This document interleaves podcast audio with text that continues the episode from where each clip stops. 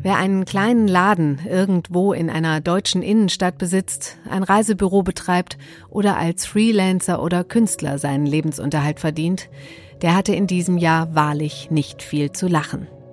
Die Corona-Pandemie hat einige Wirtschaftsbereiche hierzulande voll ausgebremst. Doch nicht nur die Kleinen hat es kalt erwischt, auch große gerieten ins Straucheln. Und der Staat, ja, der musste vielen Unternehmen und Unternehmern zur Seite springen. Und neben Corona gab es ja auch noch den riesigen Finanzbetrug. Die Rede ist vom Wirecard-Skandal. In der vierten Folge unserer Jahresrückblickserie schauen wir heute im FAZ-Podcast für Deutschland zurück auf ein außergewöhnliches Wirtschaftsjahr. Und wir werfen einen Blick auf das, was kommt. Mein heutiger Gast ist der Wirtschaftsherausgeber der FAZ, Gerald Braunberger. Und ich bin Katrin Jakob. Heute ist Donnerstag, der 17. Dezember. Schön, dass Sie dabei sind. Wir werden ab Mittwoch, ab dem 16. Dezember, den Einzelhandel schließen und nur noch äh, für Lebensmittel und ähnliche dringende Waren äh, des täglichen Bedarfs offen halten. Ja, Sie werden es erkannt haben, das war Bundeskanzlerin Angela Merkel. Am Wochenende hatte sie die Verschärfung des Lockdowns angekündigt. Und seit gestern sind die Läden nun also wieder dicht und das mitten im Weihnachtsgeschäft. Bei mir ist der Wirtschaftsherausgeber der FAZ, Gerald Braunberger. Herr Braunberger, was denken Sie? Musste das wirklich sein? Ist das die richtige Entscheidung? Ich halte die Einschränkung im Grundsatz für richtig. Man kann über einzelne Maßnahmen immer diskutieren. Äh, da gibt es ja auch unterschiedliche Ansichten, äh, wie viel Raum man Menschen etwa in einem Einzelhandel lassen könnte wie viel Menschen man in bestimmte Verkaufsflächen hineinlassen könnte. Aber im Grundsatz halte ich die Entscheidung für richtig, ja. Leider, muss man sagen, leider. Ja, aber mit dieser Meinung stehen Sie gar nicht so alleine da. Ähnlich sieht das auch der Chef des Deutschen Instituts für Wirtschaftsforschung. Marcel Fratscher hatte ich zu Gast vor gar nicht allzu langer Zeit hier in der Sendung. Und obwohl er natürlich auch den Schaden für die Wirtschaft sieht, hatte er sich damals auch für härtere Maßnahmen ausgesprochen lieber kluge Restriktionen, die das Virus beschränken, die vor allem das Vertrauen der Menschen stärkt, dass die Politik das unter Kontrolle hat. Das ist wirtschaftlich sehr viel sinnvoller, als alles laufen zu lassen und dann eine Panik auszulösen. Also lieber Lockdown als Panik, so kann man das vielleicht zusammenfassen. Was halten Sie denn davon? Ich teile Marcel Fratschers Einstellung. Ähm, es ist wichtig, diese Dynamik des Infektionsgeschehens zu brechen, weil sie, weil das Infektionsgeschehen eben auch das Vertrauen der Menschen ähm, unterminiert, weil es Angst erzeugt und wenn Menschen Angst haben, äh, dann kann man auch nicht von ihnen erwarten, dass sie rausgehen und konsumieren, selbst wenn die Läden offen sind. Es ist einfach richtig, äh, zu versuchen, diese Welle zu brechen, auch wenn das unmittelbar mit Belastungen verbunden ist. Es sind ja nicht nur wirtschaftliche Belastungen, es sind ja auch nennenswerte Einschränkungen persönlicher Freiheiten. Mhm. Das ist ja keine Kleinigkeit. Ähm, aber die Situation ist so, dass äh, dies leider Gottes, glaube ich, im Grundsatz die richtige Entscheidung ist. Hm. Da fragt man sich allerdings natürlich, wie viele Lockdowns kann denn unsere Wirtschaft und unsere Gesellschaft verkraften? Die Frage ist wahrscheinlich eher, wie viel Lockdowns die Gesellschaft verkraftet äh, im Vergleich zur Wirtschaft. Denn wenn man sich die Wirtschaft anschaut, die jüngsten Daten sind gar nicht so schlecht und die Industrie läuft auch jetzt in diesen Tagen noch recht gut. Wir blicken natürlich ähm, auf die Branchen, die besonders betroffen sind. Also der Handel, aber auch selbstverständlich der Tourismus. Äh, der Winterurlaub wird für viele Menschen nicht so äh, stattfinden, wie sie ihn geplant hatten. Aber weite Teile der Wirtschaft laufen ja weiterhin. Wir haben ja nicht die Industriebetriebe geschlossen. Ähm, insofern ähm, wird der wirtschaftliche Schaden in Prozent des Bruttoinlandsprodukts ausgedrückt, ausgedrückt gar nicht so erheblich sein. Ähm, aber der, der, der Schaden sozusagen für die Menschen, wenn sie den Eindruck haben, wir kommen da nicht raus und nach der zweiten mhm. Welle kommt vielleicht eine dritte, der ist weitaus aus schlimmer. Mhm. Gut, nun sind wir, wir haben es eben gesagt, schon im zweiten Lockdown. Das Ganze hatten wir im Frühjahr ja schon einmal. Und äh, damals hatte meine Kollegin Sandra Klüber Tatjana Steinbrenner zu Gast. Sie leitet das Kaufhaus Ganz im südhessischen Bensheim und sie ist Vizepräsidentin des Hessischen Handelsverbandes. Und sie hat sehr eindrücklich beschrieben, was dieser erste Lockdown für den Einzelhandel bedeutet. Also diese viereinhalb Wochen waren schon wirklich hart. Also wir waren ja ähm, eigentlich ist so dieser Zeitraum März, April für uns ein ganz wichtiges Geschäft. Die ersten Sonnenstrahlen kommen, die Leute kaufen sich eine Frühjahrsklamotte. Ähm, natürlich war das Ostergeschäft auch da. Die Kinder haben immer was zu Ostern bekommen. Und von jetzt auf nachher wie so eine Vollbremsung. Ich meine, naiv waren wir nicht, aber dass das so krass kommen würde und so schnell kommen würde, das hat uns alle wirklich überrannt. Und das wird noch ganz lange dauern, bis wir wieder über eine Normalität sprechen können. Und da ist wirklich die Frage, wie lang können wir durchhalten, ja, bis wir einigermaßen wieder die Umsätze drinne haben, damit wir davon auch gut leben können. Die Bundesregierung, die hatte damals zu der Zeit auch immer wieder beteuert, dass sie die Unternehmen nicht im Regen stehen lassen möchte. Finanzminister Olaf Scholz, der hatte versprochen, es soll alles Erforderliche getan werden, um die Wirtschaft zu stabilisieren und Arbeitsplätze zu sichern. Kurz, die Bundesregierung hat den Geldbeutel weit geöffnet und ein ganzer Schwung an Hilfsmaßnahmen wurde auf den Weg gebracht. Von Soforthilfe über Kurzarbeit bis hin zu unbegrenzten Krediten. Über welche Summen sprechen wir da eigentlich und ähm, wie beurteilen Sie diese Hilfsmaßnahmen, die damals und die seitdem auch auf den Weg gebracht wurden? Wir haben Hilfsmaßnahmen des Staates, wie übrigens auch der Europäischen Zentralbank, in einer Krise befürwortet. Es war richtig, dass die Bundesregierung gehandelt hat. Es war richtig, dass die EZB damals gehandelt hat. Es ist auch richtig, dass die Bundesregierung jetzt wieder handelt. Ähm, Insofern haben wir da grundsätzlich keine Probleme mit. Man kann über einzelne Maßnahmen äh, immer diskutieren. Die Frage der Summen ist eine schwierige, weil es hm. in vielen Fällen ja gar nicht äh, darum geht, dass Summen äh, fest kalkulierbar sind. Viele sind Garantien, manche sind Dinge, die abgerufen werden können, von denen man aber nicht weiß, ob sie abgerufen werden, weil man nicht genau sagen kann, in welchem äh, Maße sie in Anspruch genommen werden. Was wir wissen ist, dass wenn wir die Staatshaushalte nehmen und das, was die Zentralbanken gemacht haben, wir in der Welt in diesem Jahr äh, bei einigen Billionen Euro sein werden. Wenn wir allein mal den Bundeshaushalt uns anschauen, dann können wir feststellen, wir planen für dieses Jahr mit dem Bundeshaushalt mit einem Defizit von 219 Milliarden Euro. Wir hatten vor der Pandemie etwa ausgeglichene Haushalte. Und für das nächste Jahr ähm, ist auch ein Fehlbetrag von 180 Milliarden Euro vorgesehen, wobei man heute natürlich gar nicht weiß, was man nächstes Jahr braucht. Also das sind schon substanzielle Summen. Andererseits muss man sagen, Deutschland kann sich das leisten. Ja, das wäre jetzt meine nächste Frage Do gewesen. Können Do wir uns das leisten? Das kann, das kann sich Deutschland leisten, auch weil wir in den Jahren zuvor solide gewirtschaftet haben ähm, und auch äh, den Anteil der Schulden an der Wirtschaftsleistung zurückgebracht haben. Wenn wir einmal annehmen, dass auch diese projektierte Summe für 2021 wahr wird, werden wir immer noch ein Verschuldungsniveau haben, das im internationalen Vergleich ganz ordentlich ist.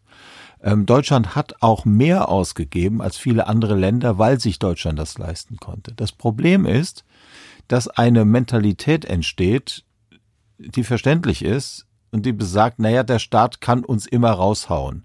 Und auf die Dauer wird er das nicht können und auf die Dauer wird das auch in Deutschland der Staat nicht tun können, weil wir zum Beispiel auch Verantwortung in Europa übernommen haben. Und irgendwann kommt man an einen Punkt, wo man auch diese Dynamik des Verschuldens, des Agierens, des sich immer weiter Verpflichtens äh, wieder einfangen muss. Da wird das nächste Jahr sehr wichtig, weil einerseits kann es sein, dass wir im, im Verlauf des nächsten Jahres eine deutliche Konjunkturerholung sehen, wenn die Impfstoffe wirken, wenn das so kommt, wie man es sich vorstellt. Gleichzeitig haben wir in Deutschland nächstes Jahr aber ein Wahljahr. Mhm. Und die Regierung wird kein großes Interesse haben und die, äh, die Regierung tragenden Parteien werden kein großes Interesse haben, dann übermäßig sparsam zu erscheinen. Also das Problem sind nicht die aktuellen Hilfen, auch wenn diese Zahlen sehr groß sind. Wir müssen aus der Dynamik des sich Verschuldens rauskommen und vor allen Dingen auch aus, aus dieser Dynamik in den Köpfen, der Staat kann das alles machen. Wir haben im Augenblick viel zu viel Vertrauen in einen lenkenden Staat und umgekehrt viel zu wenig Vertrauen in Unternehmen und in Märkte. Ja. Ja, also wir hatten zu der Zeit ähm, den FDP-Chef Christian Lindner äh, in der Sendung und meine Kollegin Sandra Klüber hat mit ihm gesprochen. Auf die Frage, wie die Krise die Wirtschaft in Deutschland verändern wird, sagte er damals, Meine Befürchtung ist, dass es eine Veränderung geben könnte, eben bei all denjenigen, die als Freelancer arbeiten, Solo-Selbstständige sind, dass ähm, auch äh, die Scheu, in diese Form der Selbstständigkeit zu gehen, wachsen könnte, wenn wir jetzt nicht adäquat auch Hilfen äh, zeigen und dort auch ein Sicherheitsnetz für äh, Arbeit und Wirtschaft in diesem Bereich kleinen Gewerbes, künstlerischer Tätigkeiten, Freelancer zu spannen. Sie haben eben schon gesagt, man darf sich nicht allzu sehr auf den Staat verlassen, aber hat der Staat es geschafft, ein solches Sicherheitsnetz auch für diese äh, Branchen zu spannen? Nein, er hat nicht für jede Branche ein, ein Sicherheitsnetz gespannt. Äh, der Staat schaut in solchen Fällen, wo kann er schnell handeln wo kann er auch, auch sichtbar handeln? Der Staat hat, wie das nicht ganz untypisch ist, dann geschaut, was mache ich mit Großunternehmen? Musterbeispiel ist die Lufthansa. Ja, die man dann, dann gerettet hat und bei vielen kleineren Unternehmen macht man es nicht. Jetzt muss man eines sehen. Ähm, wenn wir einmal annehmen, wir kommen aus dieser Krise heraus und man schaut sich an, Vergleiche hinken historische, aber ein Vergleich ist ganz gut. Anfang der 20er Jahre vor 100 Jahren, da kam Deutschland aus erst, dem Ersten Weltkrieg, aber vor allen Dingen auch aus der spanischen Grippe. Und was dann kam, waren die, die Roaring Twenties, wie es häufig heißt. Man kann sich durchaus vorstellen, dass wenn die Menschen sich wieder frei bewegen können, wenn sie reisen können, wenn sie da wieder Lust haben, in Konzerte zu gehen, ins Theater, wo auch hin, diese Branchen natürlich wiederkommen. Mhm. Ja, die Menschen mhm. sind ja nach wie vor da und sie haben auch nach wie vor ihre Fähigkeiten. Sie haben im Moment kein Publikum, soweit sie die Dinge nicht, nicht digital äh, betreiben können, was nicht jeder kann. Aber wenn das wiederkommt, und das kann durchaus dann auch vorübergehend zumindest mit einem gewissen Überschwang wiederkommen, also die, die Lust der Menschen dann rauszugehen, sich zu treffen, was zu unternehmen, sich auch was zu gönnen, ja, dann werden, werden diese Branchen davon auch profitieren. Das ist ja ähnlich so wie mit, mit den Gaststätten. Natürlich ist das im Moment für, für Gaststätten, für Hotels ganz schwierig. Aber es werden auch Zeiten kommen, wo die Menschen wieder reisen werden, wo sie wieder ausgehen wollen. Ähm, das wird, und das ist leider so, nicht jeder Gast wird heute äh, überstehen bis dahin. Ja, aber es werden dann auch wieder Gastwirtschaften öffnen. Ja, ja aber man macht sich halt schon so Gedanken, ob, ähm, ob man zum Beispiel nächstes Jahr wieder in seinem kleinen Lieblingslädchen einkaufen kann. Und ich meine, ähm, die haben ihre Fähigkeiten nicht verloren, da haben sie recht, aber wenn sie pleite sind, können sie es vielleicht auch nicht wieder aufmachen, das kleine Lädchen. Und dann haben wir nur noch irgendwelche Ketten da. Die Befürchtung ist ja durchaus da. Es gibt ja schon einige leere Läden, wenn man durch die Stadt geht. Ja, natürlich wird sich, äh, äh, werden sich viele Dinge ändern. Und diese Pandemie wird dazu beitragen, dass sich Dinge ändern. Sie wird, sie äh, beschleunigt Prozesse, zum Beispiel in der Digitalisierung. Und ja, wir haben seit Jahren einen Trend, dass immer mehr Menschen online einkaufen. Dieser Trend ist jetzt in dieser Pandemie natürlich sehr stark gestärkt worden und dann wird man danach schauen, ob die Menschen wieder zurückkehren und zum Beispiel in, in das von Ihnen genannte Lädchen gehen oder ob die sagen, ich kaufe jetzt nur noch digital ein. Diese Entscheidung kann man den Menschen aber nicht abnehmen und man kann sie auch da nicht bevormunden und man muss schauen, was sie tun. Ähm, aber der Trend, den wir haben, dass eben eine immer stärkere Digitalisierung in vielen Lebensbereichen sich auch niederschlägt in einer Veränderung von Einkaufsgewohnheiten, das sehen wir seit vielen Jahren. Wir sind es gewohnt, in unseren Innenstädten Häuser zu sehen auf beiden Straßenseiten, in denen unten Geschäfte sind. Ja. Das war nicht immer so und es kann auch sein, dass es nicht mehr so sein wird, dass sie in immer mehr äh, Häusern eben unten auch eine Wohnung haben. Das ist für uns heute nicht vorstellbar und wir fragen uns zu Recht, wo führt das hin? Was hat das für Bedeutung auch für, für urbanes Leben und so weiter? Aber diese Dinge werden in einem gewissen Maße auf uns zukommen und wir werden damit umgehen müssen. Also das heißt, wir müssen flexibel bleiben. ja, aber ist denn nicht eine der Lehren dieser Pandemie, dass wir ja in einem eigentlich ungeheuren Maße flexibel sind? Wir sind doch auch in vielen Unternehmen äh, äh, haben doch die Mitarbeiter eine Flexibilität an den Tag gelegt, die ganz beeindruckend ist. Das stimmt. Übrigens auch, in auch diesem, bei uns. übrigens auch bei uns. ja. Äh, die, die FAZ ist, ist, äh, ist als Unternehmen ja, das darf man sicherlich sagen, sehr ordentlich äh, bisher durch diese Krise gekommen und das hängt zu einem guten Teil damit zusammen, dass die Mitarbeiterinnen und Mitarbeiter außerordentlich flexibel sind, Herausforderungen auf sich genommen haben. Aber das gilt auch für viele andere Wirtschaftszweige, das gilt auch für das Privatleben. Wie viele Menschen haben äh, vor allen Dingen im Frühjahr wochenlang zusammengesessen mit ihren Kindern, beide Elternteile vielleicht arbeitend und haben dann in einer Wohnung wochenlang gesessen. Die Eltern haben von dort Homeoffice gemacht und die Kinder konnten nicht in die Schule gehen oder in Kita war da. Auch das ging doch nur, weil die Menschen in der Lage waren, außerordentlich flexibel äh, zu reagieren. Natürlich ist das alles nicht immer leicht gegangen. Klar, und aber gilt nicht für alle, ne? Ja, natürlich, konnten, ja. natürlich. Ähm, aber viele Menschen haben es geschafft, sich sehr gut anzupassen. Und ich glaube, diese Anpassungsfähigkeit wird dann eben auch ins Positive noch einmal sich wenden, wenn die Beschränkungen eben dann fallen gelassen werden können. Und dann wird auch die, die Lust der Menschen an ein aktiveres Leben zu betreiben, sich dann, dann eben auch manifestieren. Hm.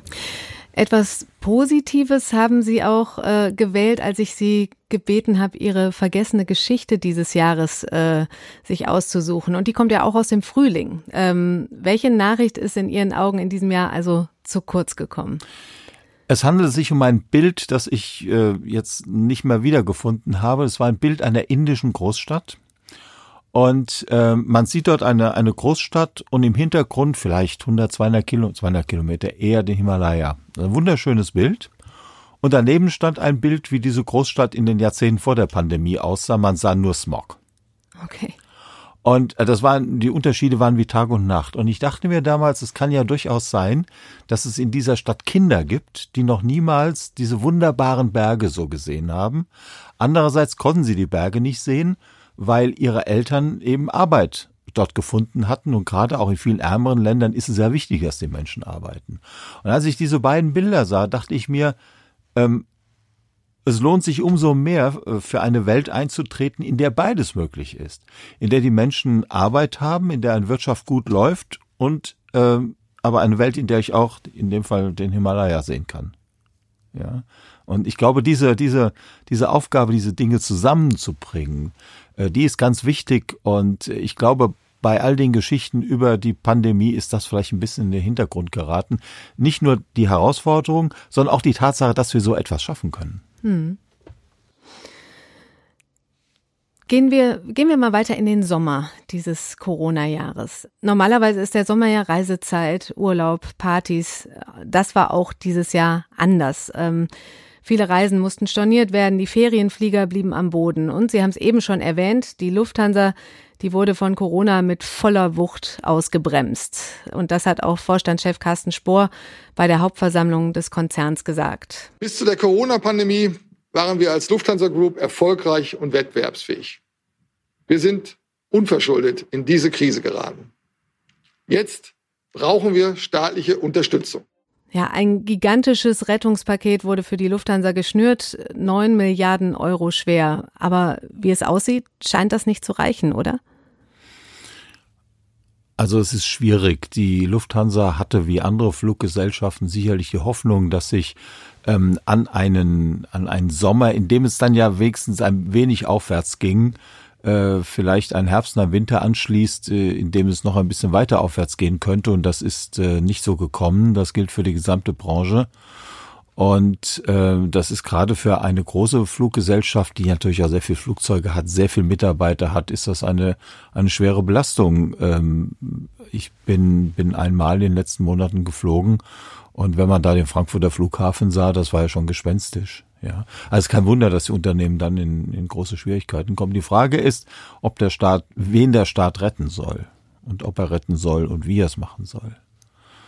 Und bei der Lufthansa haben wir eigentlich zwei Argumente gesehen, die bei einer ganz strengen Betrachtung schon ein bisschen zweifelhaft sind. Erstens, wir können nichts dafür, dass die Pandemie kommt. Das stimmt, aber wir alle können nichts dafür, dass die Pandemie kommt und müssen damit umgehen. Das, also natürlich gibt es da kein individuelles Verschulden.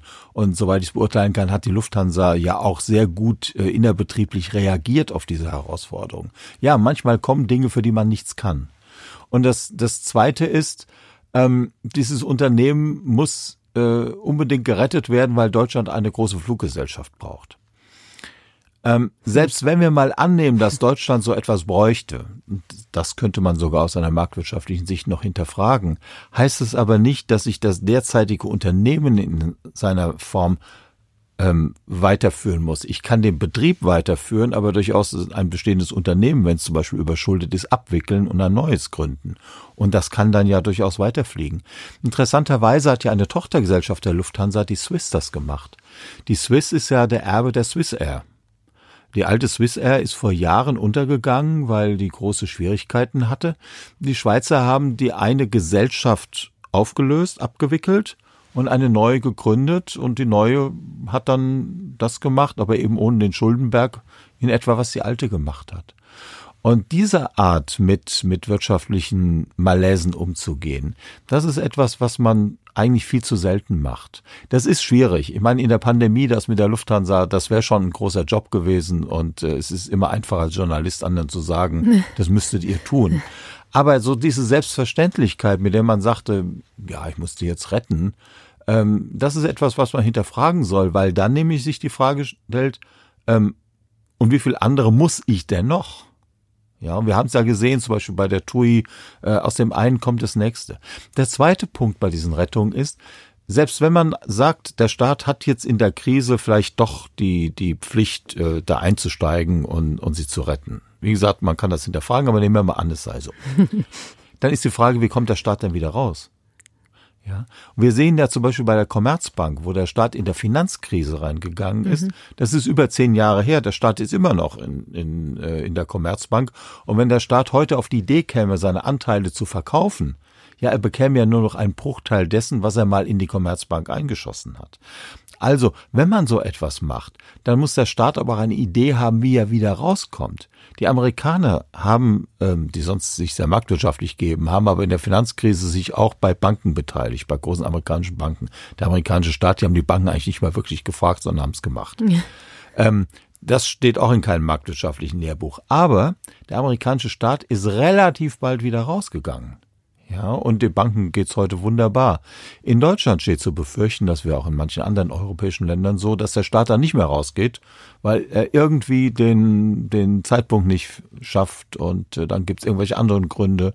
Und die Gefahr ist dann, dass der Staat eben nicht nur sagt, ich bin jetzt Aktionär, ich habe Geld gegeben, ich will jetzt aber auch noch in diese Unternehmensführung eingreifen und denen eigentlich sagen, was sie tun sollen.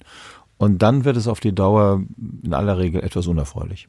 Dann wird es schwierig, aber wahrscheinlich war das auch aufgrund der sehr, sehr vielen Arbeitsplätze, die da bei der Lufthansa mit dranhängen. Meine Kollegin Tammy Holderried, die hatte im Sommer einen Piloten zu Gast, Uwe Harter, und äh, mit ihm hatte sie über die Situation und über einen möglichen Plan B gesprochen das trifft uns ja alle, also die ganze Fliegerei auf der ganzen Welt.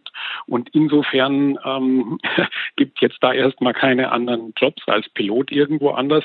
Jetzt ist eben die Frage, was habe ich denn sonst noch für Begabungen? Habe ich jetzt nebenbei schon mal was gemacht, was mich dann, sagen wir mal, irgendwie auf einen Weg führen könnte, darüber nachzudenken, was ich ja, ob ich umschulen kann oder was es noch für Möglichkeiten gibt im Leben. Ja. Also haben Sie das Gefühl, wenn man auf diese Unternehmen, die Branchen ähm, schaut, wird sich die ganze Arbeitswelt verändern durch Corona? Werden Jobs wegfallen? Muss man sich umorientieren? Also generell wird die Digitalisierung sehr stark zunehmen. Äh, bei Branchen wie der, wie dem Flugverkehr würde ich vermuten, das kommt in Teilen wieder. Aber was der von Ihnen zitierte Pilot sagt, ist ja richtig und ähm, zeigt ja auch, äh, dass ein Staatseinstieg nicht alle Probleme löst. Ob der Mann fliegen kann, hängt davon ab, wie stark die Nachfrage der Menschen ist nach, nach Flugverkehr, wie viel sie fliegen wollen. Ob der Staat da Eigentümer ist oder ob privater Eigentümer ist, ändert ja zunächst einmal nichts daran, ob er fliegen kann. Ähm, insofern wird es eine ganze Reihe von Berufen geben, in denen sich Menschen fragen, habe ich da eine Zukunft? Wir sollen aber nicht vergessen, diese Art von Strukturwandel, den hat es immer gegeben. Den hat es auch schon in den Jahren vor der Pandemie gegeben. Wir haben den Jahren vor der Pandemie ja auch äh, Spekulationen gehabt, ob die Robotisierung nicht einen, einen, einen großen Teil von Arbeitsplätzen auch in der Industrie wegnimmt oder auch in Büros und so weiter. Das ist jetzt alles bisher nicht in dem Ausmaß gekommen, wie man es befürchtet hat oder mal angenommen hat. Aber äh, unterwegs ist dieser Prozess schon. Da beschleunigt sich jetzt das, das eine oder andere ein bisschen, aber man muss sich damit auseinandersetzen, klar. Mhm.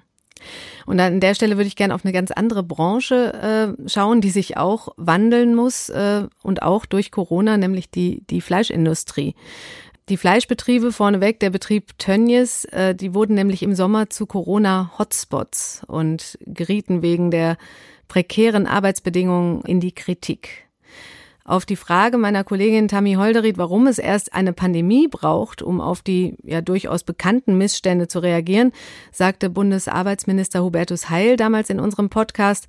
Ja, manchmal ist das so. Corona ist im Moment wie so ein Brennglas. Wir sehen im Guten wie im Schlechten, was in dieser Gesellschaft los ist.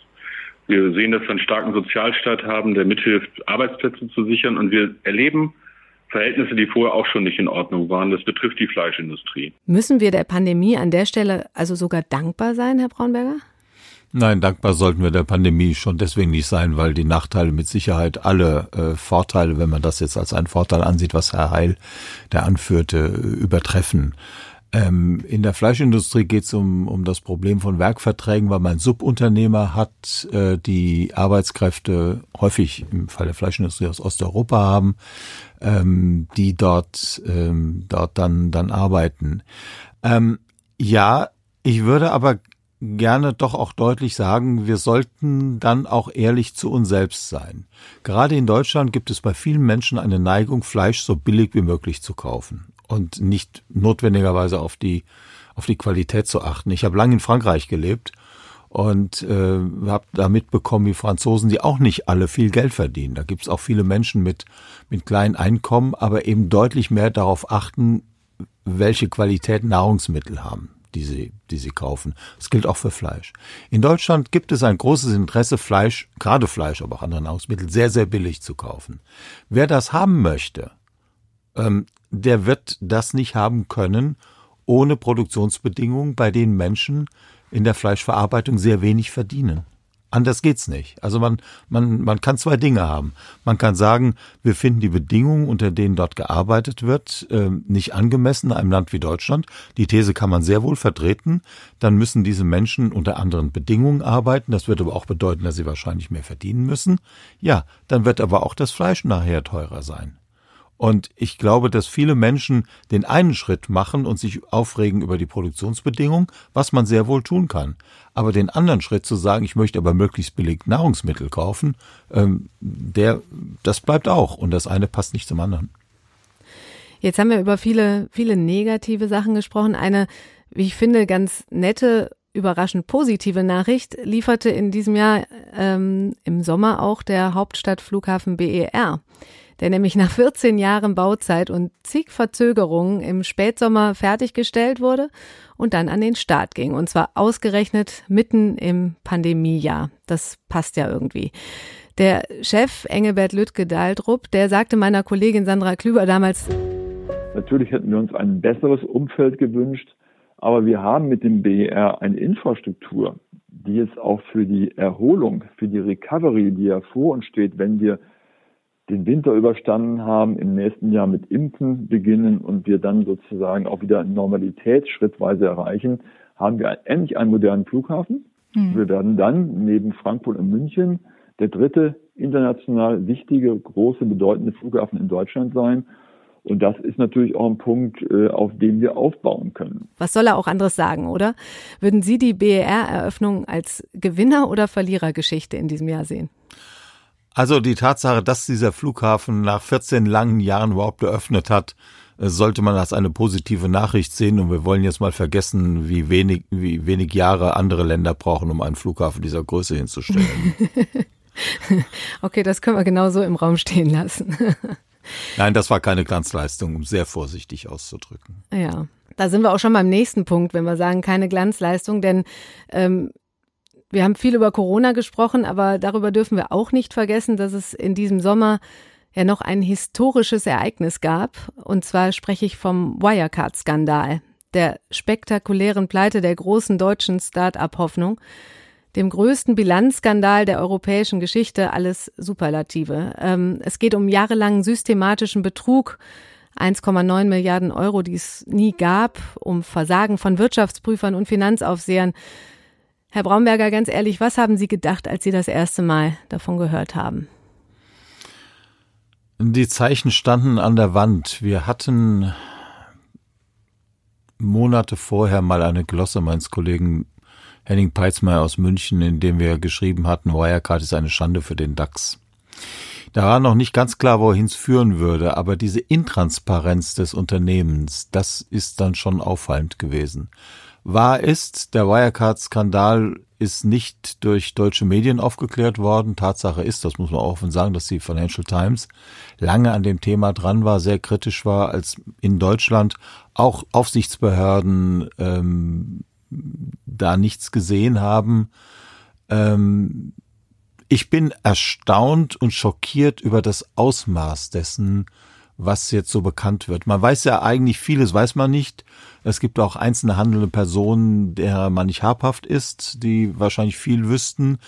Ähm, der ehemalige Vorstandsvorsitzende ist zwar ähm, in, in Untersuchungshaft, aber er sagt ja nichts, ähm, wie man bei dieser Anhörung in Berlin kürzlich gesehen hat.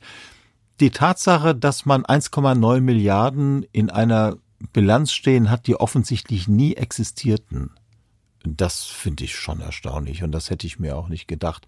Also es gibt ja zwei, zwei Arten, ähm, die man auch bei Wirecard findet. Das eine ist, dass es mal Geld gab, das ist aber irgendwohin verschwunden auf mysteriöse Art und Weise und jetzt muss man schauen, ob es möglicherweise auch Personen aus dem Umkreis von Wirecard gibt, die daran beteiligt waren. Das versucht man ja aufzuklären, das ist aber schwierig.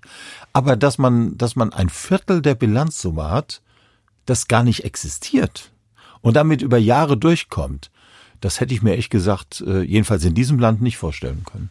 Haben Sie denn etwas Vergleichbares schon mal erlebt in Ihrer Zeit als, als Wirtschaftsjournalist? Na, es hat schon eine ganze Reihe von Betrugsmanövern gegeben, aber dass man ein DAX-Unternehmen hat. Ich glaube, das Verheerende sozusagen für das Image auch von Wirecard ist ja, ähm, dass es ein bisschen Deutschland, auch der, der, der Art und Weise, wie in Deutschland Wirtschaft gesehen schadet. Denn was hatte man hier? Man hat ein Unternehmen, von dem man glaubte, wir haben jetzt mal im digitalen Bereich wirklich ein Unternehmen, das groß ist und das vorne dabei ist. Ansonsten, wir nennen vor allen Dingen mehr SAP. Völlig zu Recht. Aber in diesen eher konsumnäheren Dingen, äh, SAP äh, produziert ja vor allen Dingen Lösungen für Unternehmen, also konsumnähere Sachen, Kreditkarten, Online-Banking, also in diesem Bereich, ähm, da dachte man, naja, da gibt's nur große amerikanische Unternehmen und auch zunehmend große chinesische Unternehmen und da haben wir mal eins. Und dementsprechend sind ja auch viele Privatanleger darauf eingestiegen. Es ist ja erstaunlich, wenn man sich die Geschichten ansieht, wie, wie viel Geld manche Privatanleger in Wirecard äh, investiert haben. Und dann die Geschichten, als dann Artikel kamen, die kritisch wurden, das wurde verdrängt. Hm. Ja, bis zum Schluss eigentlich wurde das verdrängt. Das kann ja gar nicht sein, dass das ein Betrug ist. Ja, warum kann das aus der Sicht der Menschen nicht sein? Weil sie dann eingestehen müssen, dass sie sich getäuscht hätten und sich massiv getäuscht haben. Und das ist so eine Art und Weise, wie sich diese Dinge dann eine Zeit lang halten können. Deswegen ist dieser, dieser, ist das nicht, nicht zusammen, nicht zusammengebrochen. Dann gab es, wie gesagt, ein gewisses Backing durch, durch Aufsichtsbehörden. Die Wirtschaftsprüfer haben in einem erstaunlichen Maße nichts gesehen. Ähm, der, der Vorstandsvorsitzende, der Herr Braun, hatte relativ lange, glaube ich, noch eine Art Standing dadurch, dass er, dass er der größte Aktionär war. Ja, man sagte sich, na ja, also wenn, wenn der Herr Braun da unseriöse Dinge tut, der schadet ja mal in erster Linie sich selbst, selbst denn er ist ja. der größte Aktionär. Naja, das ist aber trotzdem alles Niedergang. Nein, das ist schon ein, ein Skandal äh, allerersten Ausmaßes. Ja, und der ist ja noch nicht vorbei, der ganze Spuk. Also ähm, ich glaube, das wäre auch zu aufwendig, das jetzt alles aufzudröseln, wie da der Stand der Dinge ist. Aber da berichten wir ja auch regelmäßig bei uns in der Zeitung und auf Faznet und auch hier im Podcast ähm, drüber. Interessant fand ich noch, dass äh, wir den Tech-Investor und Wagniskapitalgeber Frank Thelen zu Gast hatten. Äh, Wirecard ist eine, äh, eine, eine Riesenkatastrophe, weil ähm, es nimmt Vertrauen aus Aktien und die Deutschen haben so oder so schon viel zu wenig Aktienmut. Äh, Teilen Sie diese Sorge? Auf lange Sicht eher nicht. Ähm, mein Eindruck ist, dass auch wegen der sehr niedrigen Zinsen viele Menschen sich Gedanken machen, wie man auch am Aktienmarkt investiert, aber doch viele Menschen schon wissen, dass es nicht sehr sinnvoll ist, wie soll man sagen, alle Eier in einen Korb zu legen, hm. sondern eben das, das zu verteilen. Und wenn man dann eine Aktie eines Unternehmens hat mit einem vielleicht etwas schwierigen Geschäftsmodell, was sehr gut gehen kann, aber vielleicht auch nicht, dann kann man damit umgehen. Wenn das vielleicht mal nicht so gut läuft, man hat genug anderes. Ähm, aber in Deutschland ist es tatsächlich so, dass Menschen zur Börse finden und den Eindruck haben, die Aktie, das ist etwas, wo man innerhalb kurzer Zeit viel Geld machen kann und muss. Das gelingt manchmal auch. Aber eigentlich ist die Aktie als Beteiligung an einem Unternehmen ja eine langfristige Kapitalanlage und da hat sie ihre großen Vorteile. Und dieser, dieser Versuch da, jetzt will ich aber auch möglichst schnell etwas machen, ähm, das ist eine, eine Mentalität, die der Aktienkultur nicht nützt. Aber das haben wir auch schon vor Wirecard gesehen. Mhm, aber dass es jetzt eine, eine Aktienangst gibt durch diesen Skandal, das sehen Sie nicht. Nein, nein. Ähm, das das glaube ich nicht. Dafür war Wirecard am Ende dann auch nicht groß genug. Hm. Wir sind immer noch im Sommer und aus dem Sommer kommt auch Ihr Zitat des Jahres. Und zwar von einem Mann, der in diesem Jahr auch besonders im Fokus stand. Die Rede ist vom amerikanischen Präsidenten Donald Trump. Und der schrieb im Sommer auf Twitter, Fake News is the enemy of the people. Also Falschnachrichten sind Feinde des Volkes. Warum haben Sie dieses Zitat ausgesucht? Ja, aus zwei Gründen. Der eine Grund ist, weil ähm, das Zitat stimmt und äh, es schade ist, dass wir in einer Zeit leben, in der man das betonen muss.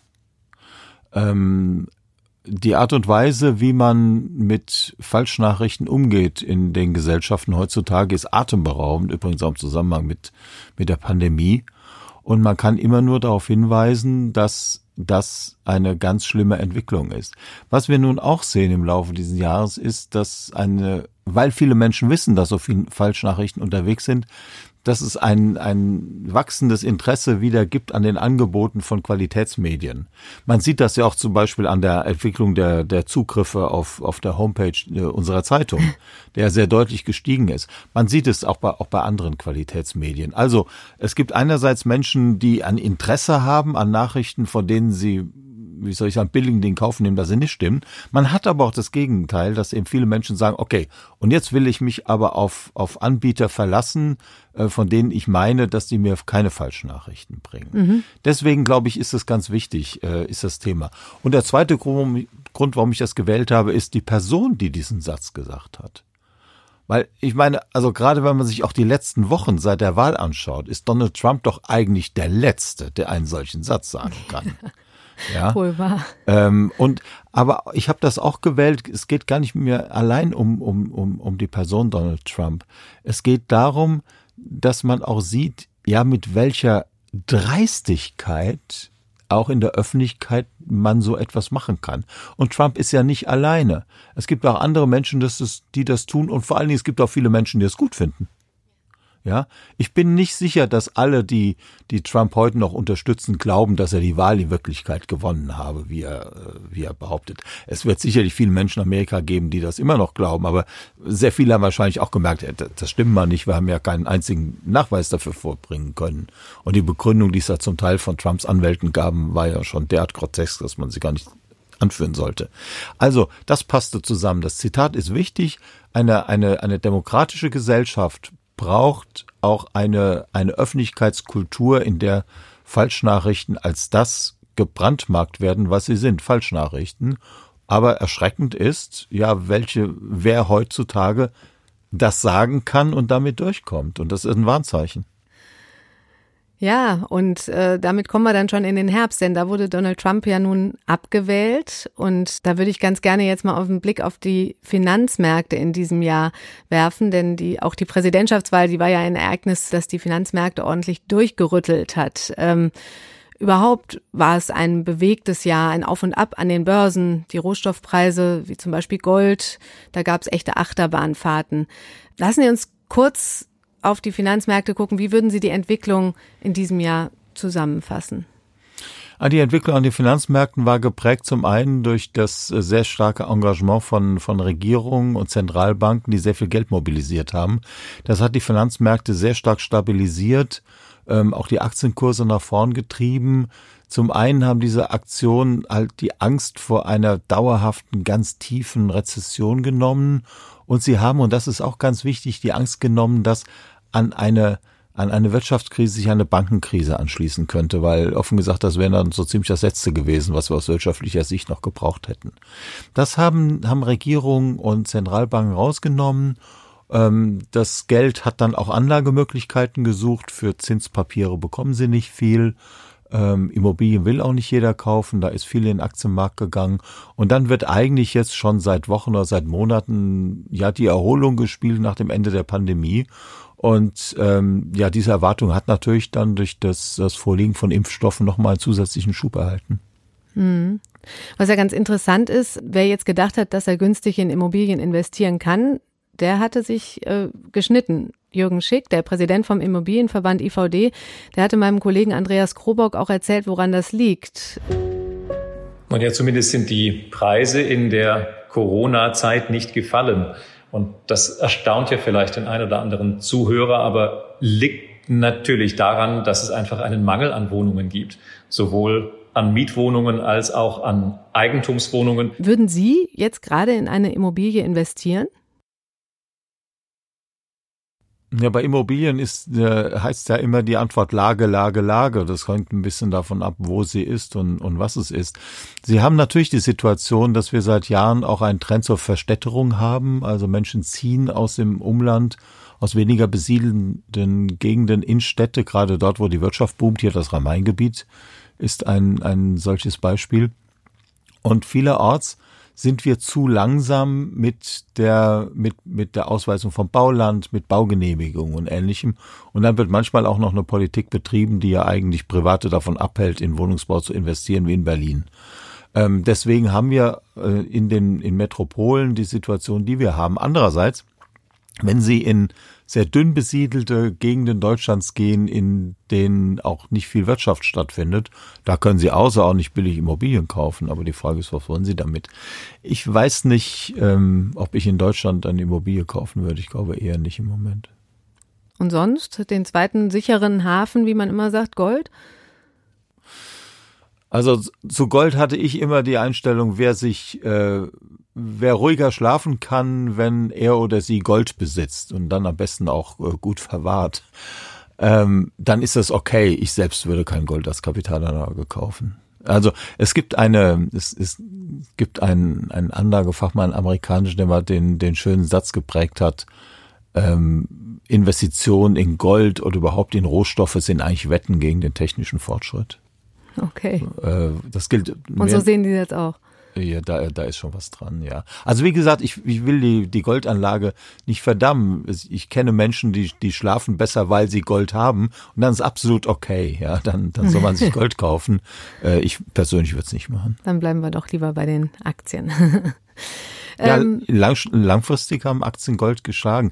Das ist ja auch kein Wunder, äh, weil, weil sie, sie, sie investieren bei Aktien, sie investieren in Unternehmen und idealerweise, zumindest wenn sie breit streuen, äh, profitieren sie ja davon, was in Unternehmen geleistet wird, auch was es an Ideen gibt, was es an Fortschritt gibt.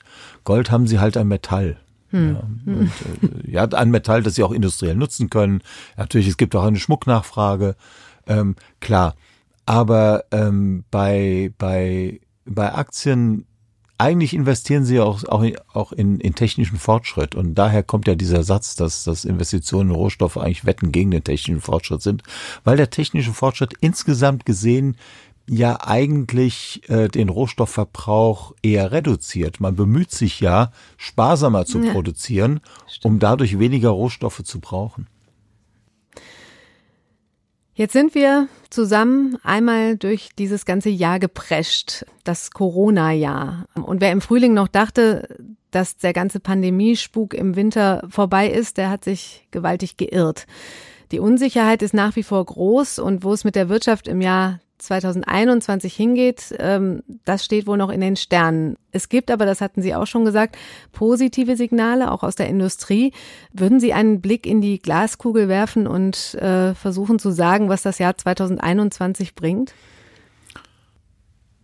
Ich gebe ungern Prognosen, aber ich würde glauben, wenn die Impfstoffe sich als wirksam erweisen, auch als sicher erweisen, dass wir nach einer noch schwierigen Phase in den ersten Monaten weil die zweite Welle nicht so schnell verschwinden wird, im Verlaufe des Jahres, vor allem im zweiten Halbjahr, eine wirtschaftliche Erholung sehen, die weitaus kräftiger ausfällt, als das heute die Menschen glauben. Denn wenn die Beschränkungen fallen gelassen werden können, die uns heute eben ähm, hemmen, ähm, dann, äh, dann glaube ich in der Tat werden die Lebensgeister der Menschen wieder erwachen und sie werden mehr Freude haben, sie werden rausgehen, sie werden etwas tun und das wird auch wirtschaftliche Folgen haben. Ich glaube jetzt nicht, dass nächstes Jahr dann, dann in der zweiten Halbjahr dann alle wieder reisen können, wie sie wollen. Aber die Dinge werden in Gang kommen.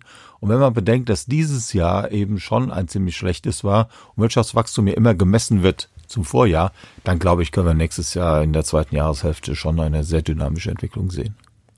Das wäre schön und das muss ja auch so passieren, damit Ihre Wunschschlagzeile wahr wird, die Sie für nächstes Jahr haben. Ich hatte Sie ja gebeten, sich eine Schlagzeile zu überlegen, die Sie im kommenden Jahr gerne bei uns in der Zeitung lesen würden. Und Sie haben sich für folgende Schlagzeile entschieden. Alle Konzerte der Dave Matthews Band innerhalb kurzer Zeit ausverkauft. Wieso gerade diese Schlagzeile? Ich will jetzt nicht, nicht speziell Werbung für die Dave Matthews Band machen, die ja auch in Deutschland selten spielt. Ähm, es ist eigentlich der, der Versuch einer, einer, einer konkreten Anwendung, einer personalisierten Anwendung des Satzes, die ich wünsche mir eine Schlagzeile, wir haben die Pandemie überstanden. Und jetzt, das wäre mir aber zu einfach und zu, zu platt gewesen. Und ähm, ich glaube, dass viele Menschen eben würden auch gern wieder in Konzerte gehen. Ich habe die Dave Matthews Band genommen, weil, weil ich die Musik gern höre. Wer sie nicht kennt, das ist eine amerikanische Band, die macht eigentlich Fusion Music. Das ist Rock, Jazz, Swing, also vieles zusammen. Die gibt's auch schon seit 30 Jahren. Die ist in Amerika sehr populär, in Deutschland oder in Europa kaum bekannt. Und die habe ich einfach als Beispiel genommen. Ich hätte auch, auch anderes finden können. Also das Thema, mhm. die Schlagzeile ist, wir haben es geschafft. Das ist ein schönes Schlusswort, Herr Braumerger. Ich danke Ihnen ganz herzlich für diesen Jahresrückblick und den Ausblick auf das kommende Jahr und wünsche Ihnen ja eine schöne Weihnachtszeit und trotz allem einen guten Rutsch ins neue Jahr. Ja, vielen Dank. Auch Ihnen alles Gute und schöne Feiertage. Ja, das war die vierte Folge unserer Jahresrückblickserie hier im FAZ Podcast für Deutschland. Der Blick auf das Wirtschaftsjahr 2020. Nächste Woche kommt dann noch der fünfte und letzte Teil von meinem Kollegen Andreas Krobock, der sich anschaut, wie es im Sport in diesem Jahr so gelaufen ist. Und damit verabschiede ich mich von Ihnen und wünsche Ihnen noch einen schönen Tag.